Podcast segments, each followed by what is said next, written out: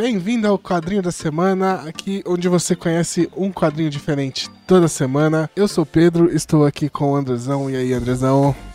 E aí, Pedrão? E qual que vai ser a viagem de hoje? Olha, cara, hoje eu vou falar pra galera aqui. Ele tá entre os top 3 dos melhores quadrinhos de todos os tempos. Estou falando, sabe do quê? De Batman, o Cavaleiro das Trevas, de Frank Miller. Olha aí, meu brother. Aqui, ó. Eu sempre dou spoiler do que vai ser o. o episódio. Exatamente. Dez anos se passaram desde a aposentadoria do Batman e agora o Bruce Wayne tenta viver sua vida como um civil comum, mas com o sumiço de todos os super-heróis e a, o aumento da violência, ele se vê obrigado a retornar ao manto de Batman e combater novamente o crime em Gotham. Eu vou parar por aqui. para não dar mais spoilers. O quadrinho tem 30 anos, mas não, não vamos dar spoilers de nada aqui, certo? Pode ser que muita gente chegue pro quadrinho pela primeira vez aqui. É um dos maiores clássicos da história dos quadrinhos, é. É leitura obrigatória para todo mundo que lê quadrinho, é. Mas não vamos dar spoilers aqui de qualquer forma. Antes de... é, essa, é, é, essa é a ideia do nosso projeto, né? Exatamente. Vai lá, Pedrão. Então vamos lá para os nossos recadinhos. Segue a gente em todas as redes sociais: Instagram, Facebook, Twitter. Tem conteúdo adicional lá. Toda semana a gente fala de um quadrinho durante a semana toda. E se você gostou desse vídeo, então corre para lá para ver mais conteúdo sobre o Cavaleiro das Trevas. E se você está aqui no YouTube, deixa o like e segue o canal aí para saber quando tem novidade. Não deixa de fazer isso, certo? É muito importante, é muito importante para o crescimento do canal. E é isso, né? Vamos lá, vamos é lá para esse clássico vamos dos clássicos, falar meu de camarada. Cavaleiro das Trevas. Vamos falar da publicação. Isso aqui vai ser um pouco longo, mas eu vou resumir. Eu não vou falar detalhe por detalhe de toda, porque são muitas publicações. Isso só no Brasil. Sorte. Não, é, eu vou dar uma resumida. Vou até tomar um gole aqui, porque vai demorar. Ó, a primeira publicação nos Estados Unidos foi em fevereiro de 1986. E sobre os Estados Unidos nós vamos parar aqui. Porque lá não importa. O que importa é o que veio pra cá pra gente. Agora, aqui no Brasil, o primeiro lançamento foi em março de 1987, eu não tinha nem nascido ainda, pela editora. E eu, eu, já. Já, já, já, tá, já podia ler até. Já tava lendo, já, inclusive. É, foi lançado no formato de minissérie pela editora Abril, em quatro volumes, né? A gente só foi ter uma republicação dessa minissérie dez anos depois, em 1997, também pela editora Abril, também em quatro volumes. E a última publicação da editora Abril, última não, desculpa, no formato minissérie foi, que foi em março de 2002, que é uma edição em dois volumes dessa vez. Esse aqui já é no finalzinho, quando a Abril tava para perder os direitos da DC ali, que a Panini foi adquirida uhum. depois. A Abril ainda já em 88 lançou uma edição encadernada. Ah, então foi essa que eu tive. É, e talvez Talvez não, porque ela lança uma outra edição encadernada em 89, né? Uma, uma, uma republicação aí. É, foi o, essa, o, o, de 89 que foi eu tive a da Abril, exatamente. Exato. É, e aí vamos para as edições definitivas, que aí já é na época da editora Panini, quando ela adquiriu os, os direitos aí de publicar si aqui no Brasil. A primeira edição deles foi em dezembro de 2006. Ainda em capa cartão, mas é, a edição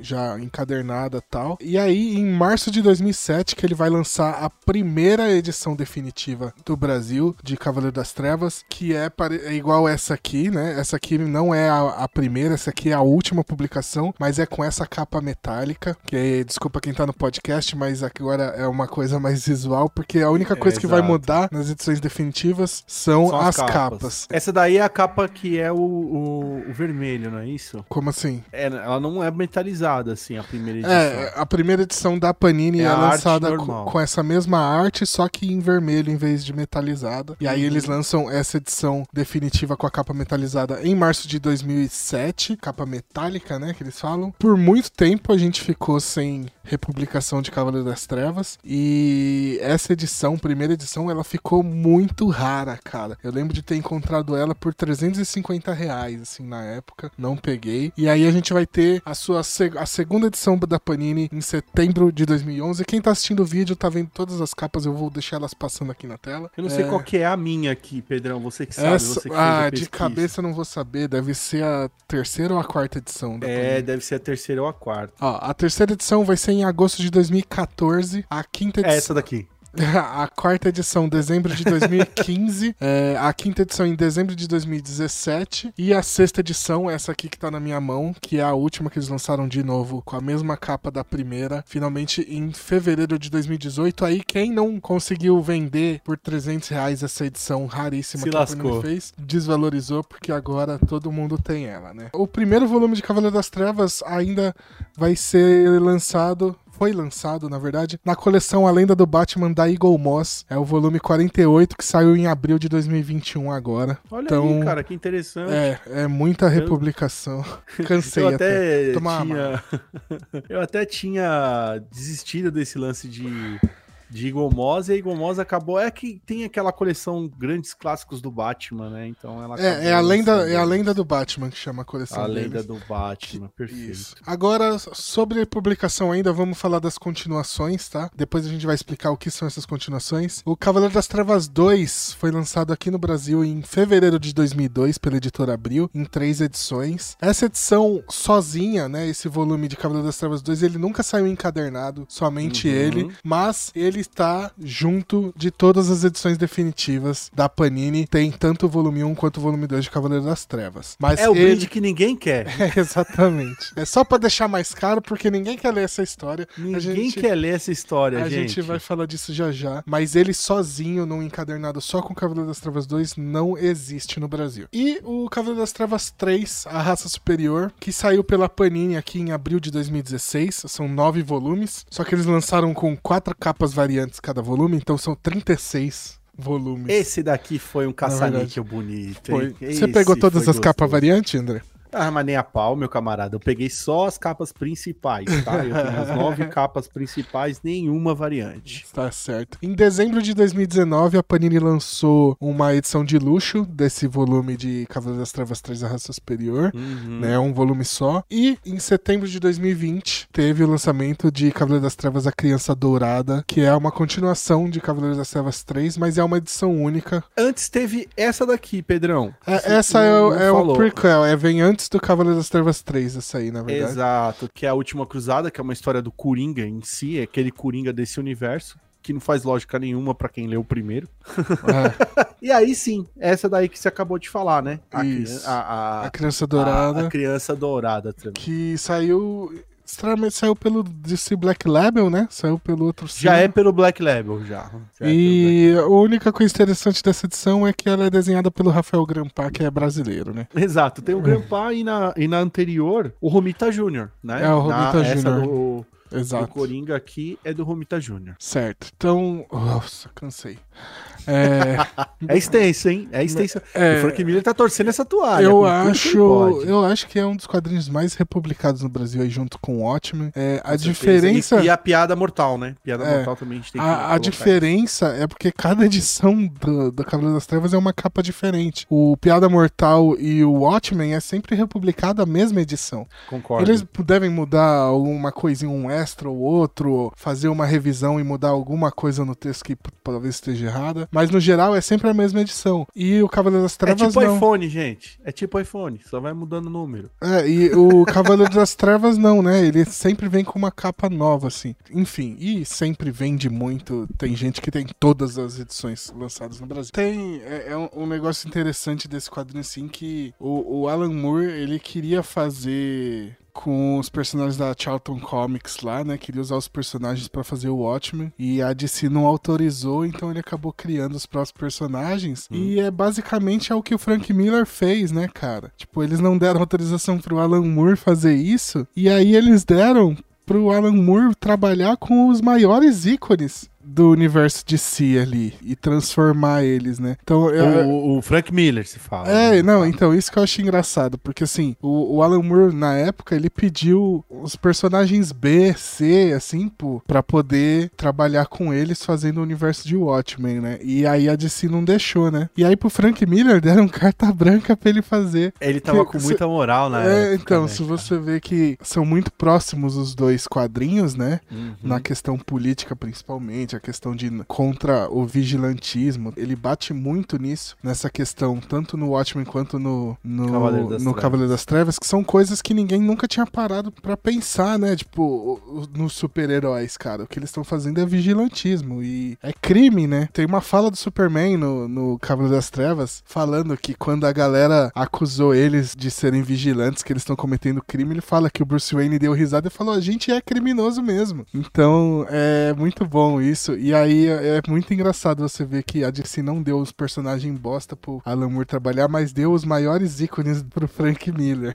Seria muito interessante ter visto, de repente, esses O Alan Moore personagens. trabalhando, né? Não, na- é esses personagens em Watchmen, em vez de do Coruja, imagina ali o Batman, em vez do Sim, em vez uma do- coisa gigantesca, em né? vez do Manhattan, o Superman, sabe? Seria um negócio foda Uhum. também. Pedrão, eu, eu queria colocar uma vírgula aqui, porque é muito interessante de colocar prim- o primeiro lançamento de Cavaleiro das Trevas, ele trouxe uma, uma coisa é, pro nosso mercado, que foi o lance da graphic novel. É, geralmente, na época, todos os quadrinhos eram, eram lançados em formatinho, né? O clássico Aham. formatinho, quadrinho menorzinho, né? O Cavaleiro das Trevas, ele, ele.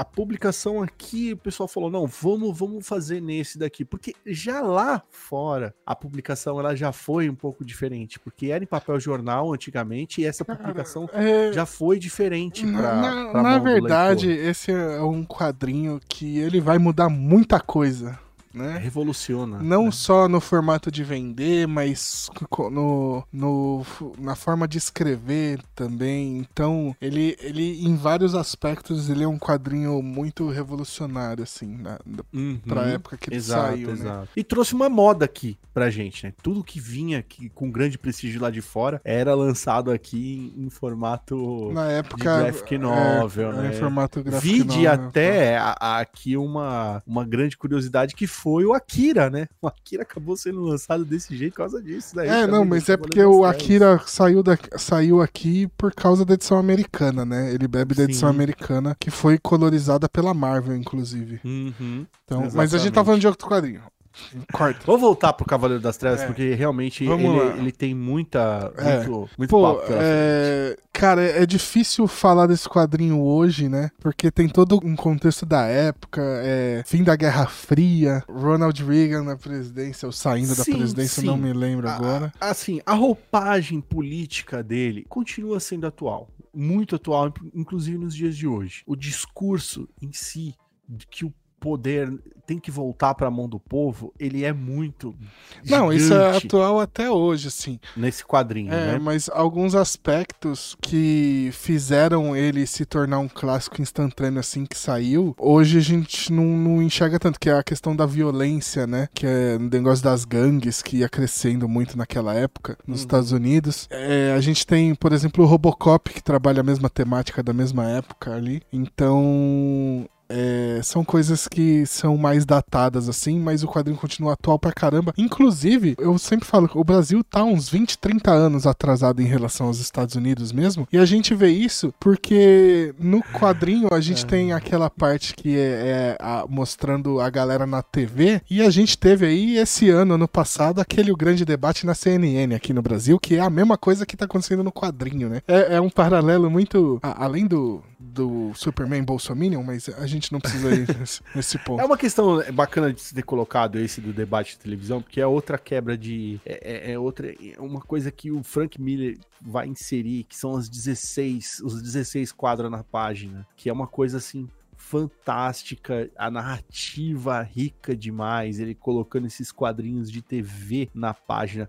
Pô, a galera que, tá, que lê quadrinho hoje, a maior parte das obras, sempre uma hora ou outra faz uma parada dessa, sabe? De colocar um, um debate de televisão ou uma matéria, alguma coisa ali, fazendo a- a- aquela discussão quadro a quadro. E o Frank Miller coloca isso com uma maestria assim gigantesca, assim, um toque que não, não existia nos quadrinhos. Como o Frank Miller ele usa, ele age inteligentemente em coisas que ninguém, ninguém percebe, e ninguém meio que explicou, e ninguém deu uma sacada genial, que é o uniforme do Batman, né? Ele, ele tem um uniforme todo, todo escuro, com símbolo amarelo no meio do peito, né? E aí o Batman mesmo explica isso, fala, não, o símbolo amarelo é pra é um dar alvo, tiro no meu né? peito, é, é um, um alvo, alvo, né? Aqui é onde tá o Kevlar reforçado, é para dar o tiro aqui para me ver onde tá o cara. Então você fala, nossa, todo sentido, né, cara? Ninguém nunca se deu o trabalho de, de querer falar isso, né?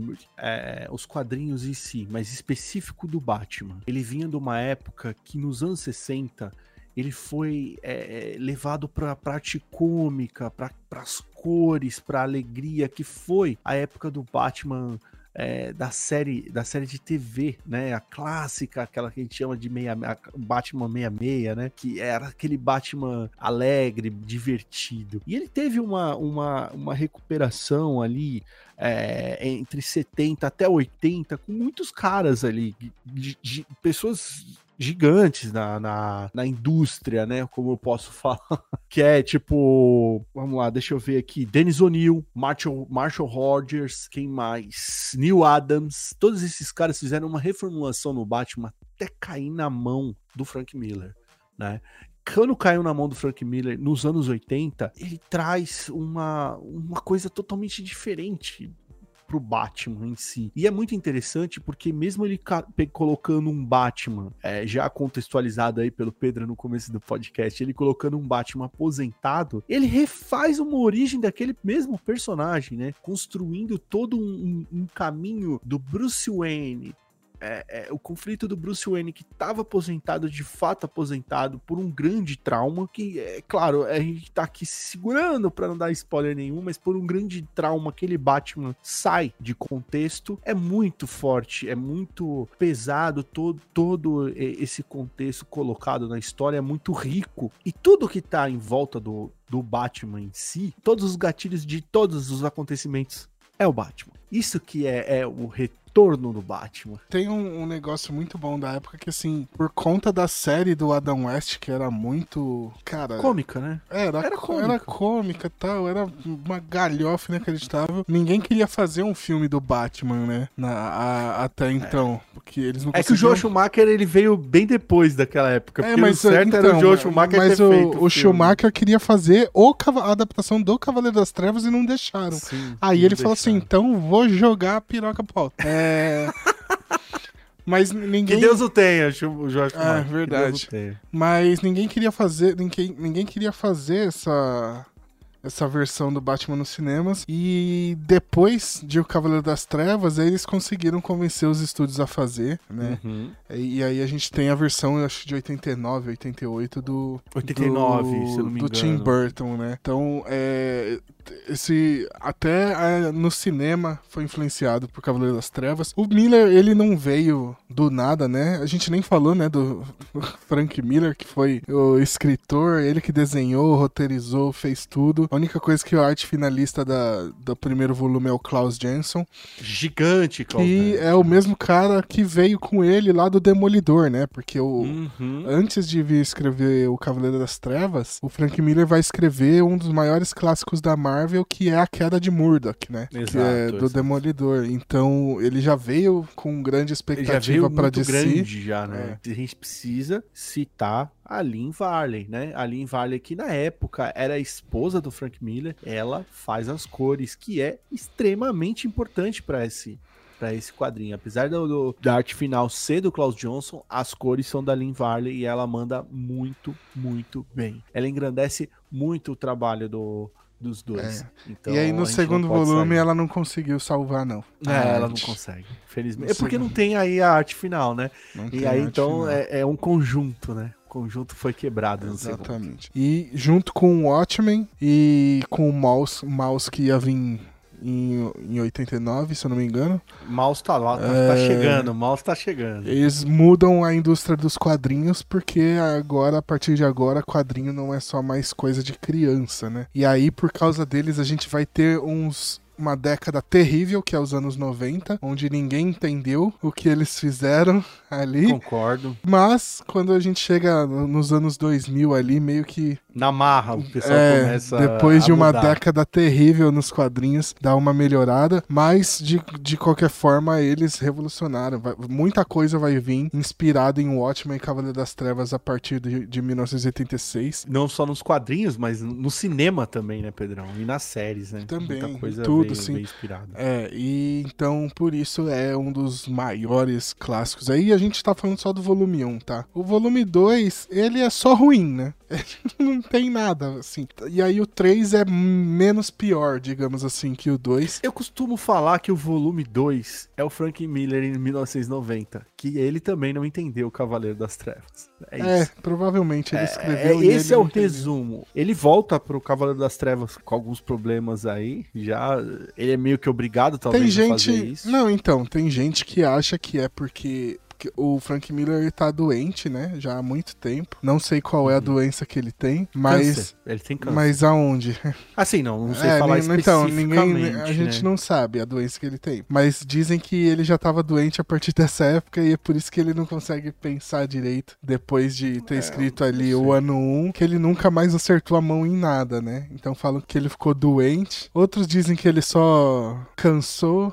Que despirocou mesmo, virou o velho, velho ranzinza e começou a escrever um monte de merda. Enfim, ninguém sabe o que aconteceu com ele, mas é fato que depois de, de Batman ano 1 ali, nada mais do que ele escreveu foi bom. É, né? tem, um- tem uma história que começa essa, essa derrapada aí com Holy Terror, né? Que seria uma história do Batman com a Mulher Gato e, e é jogada pra. Não, é terrível. Nem a, nem a DC quis publicar. Eu tenho Não, essa bagaça. É Eu terrível, tenho é terrível. Várias artes você vê que é chupada de Cavaleiro das Trevas ali. Parece que É, ele exa- pegou não, e seria uma desenhou. continuação. Não, mas parece que ele desenhou por cima, porque a mesma arte só mudou o personagem, tá, sabe? É, é horrível, assim. É uma pena, realmente. Eu acho que o auge do Frank Miller tá aí, tá em, em É. Cavaleiro das Trevas, a queda de Murdoch, né? O, E o o Demolidor ano- Homem Sem Medo e o, e o ano 1.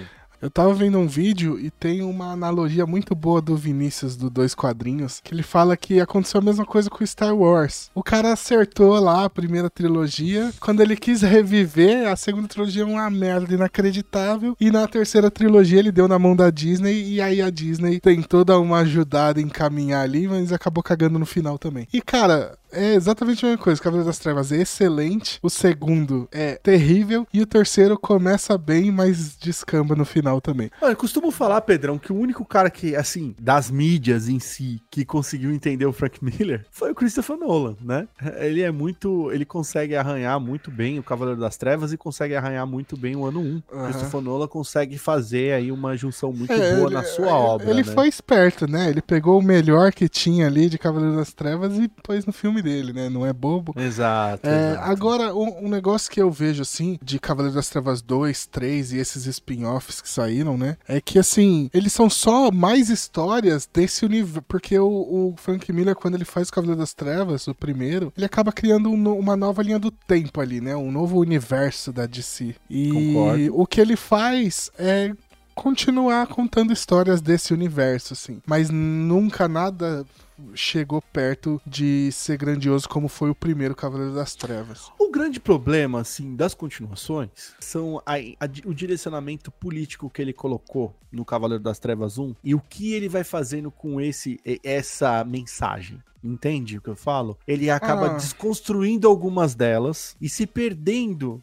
naquela mensagem tão direta que ele coloca ali eh, no, no Cavaleiro das Trevas 1, que ele nos outros volumes ele acaba, sabe, eh, se perdendo em Ah, eu, eu não acho que é esse o Demais. problema, não, né? Assim, o, te- o terceiro eu não li, mas no segundo, o problema é basicamente não tem pé nem cabeça. Tipo, não tem roteiro, não tem sentido. O Superman que tá ali não é o mesmo Superman que termina o. É o- disso que eu tô falando. Ele não é o mesmo Superman que termina o primeiro volume. O Superman parece que ele voltou com a mentalidade do começo do quadrinho do primeiro volume. E as que seria impossível, né? Tipo, pô, tem, tem toda uma jornada pra chegar no Superman do final de Cavaleiro das Trevas. Uhum. Quando começa o segundo, o Frank Miller simplesmente esqueceu. E é maluquice, a arte é terrível, não tem mais Claudio Jensen pra finalizar é, a arte dele, o que deixa a arte dele horrível. No terceiro volume não é nem ele que tá fazendo a arte, então a arte dá uma melhorada, mas é, não sei, cara, simplesmente... Ele até divide roteiro, gente. É, mas volume. ele não consegue, mesmo dividindo o roteiro com o Brazarella, ele não consegue manter o foco na história e descamba e fica maluco. É que você não leu o terceiro inteiro, né? Só não faz Então, quando- sentido, é. Quando você lê o terceiro inteiro, meu camarada, você vai ter o mesmo sentimento que o meu. É isso, né? Acho que pra gente fechar tem que citar a animação, né? Que a DC Sim, fez sim. em duas partes. A primeira parte saiu em setembro de 2012 e a segunda em janeiro de 2013. Ficou bem. Ficou bem bacana, tá bem próximo do, do que ela é emula o, o- o- né? Ela Ela, ela vem chega- daquela nova leva que emula o É, ela não chega nem perto do traço do Frank Miller, porque o traço do Frank Miller é muito. É um negócio meio rebuscado. Rebuscado não, mas é mais sujão. aquadradado, né? É. Sujo e aquadradado, Ma- com traço mais grosso. mais, mais bruto, né? Assim. Então. Exato, a palavra correta seria essa. Pedrão. E, e a animação, ela, ela mantém a Ela tem que ser coerência mais suave, né? no traço e tal. Mas ela, ela não é aquele traço que a gente conhece do, do Tim, Tim, como é que é o nome? Agora fugiu. Do cara que fez a, a série do Batman dos anos 90, Liga da Justiça. Aham. Que era todo mundo tem o mesmo formato de corpo, né? Então ela foge um pouco disso que as primeiras animações da DC tinham. É bem bacana, recomendo também. Você não tá afim, até porque não tá barato o quadrinho hoje, tá mais fácil aí de Verdade, achar a né? animação. E faz um bom. É, E faz um, um bom bom, resumo. trabalho aí, então dá, dá, pra, dá pra substituir tranquilamente. Só o volume 1, tá? Volume 2 e 3 só no quadrinho, não tem. Isso aí vai, você vai encontrar agora com o HBO, HBO Max, exatamente. Exatamente. Lá você encontra fácil. Então é isso, gente. Se vocês gostaram desse quadrinho da semana, primeiro quadrinho da semana que a gente fala de um grande clássico aí. Um, De muitos. Que De acho que acredito que deve estar dentro do top 10 da maioria da galera que curte quadrinhos. Espero que vocês tenham gostado. Não esquece de seguir a gente nas nossas redes sociais. Se vocês gostaram desse vídeo, deixar o like e seguir o canal pra saber que eu tenho novidade. Certo? Mais alguma coisa pra deixar pra galera, Andrezão? Ah, sim, com certeza, gente. Vamos lá, os comentários sempre é muito importante. Se você leu, se você chegou no, no, no- no Cavaleiro das Trevas por esse vídeo aqui, vai lá, deixa o seu comentário, passe esse feedback pra gente. Até semana que vem, né? E curtem lá, mano. Ó, pô, vão lá no Instagram. Pô, o Instagram é o estouro, é o estouro, tá bonito demais. É isso, gente. Muito obrigado por acompanhar até aqui, seja pelo vídeo ou pelo podcast. E até a próxima. Valeu. Falou!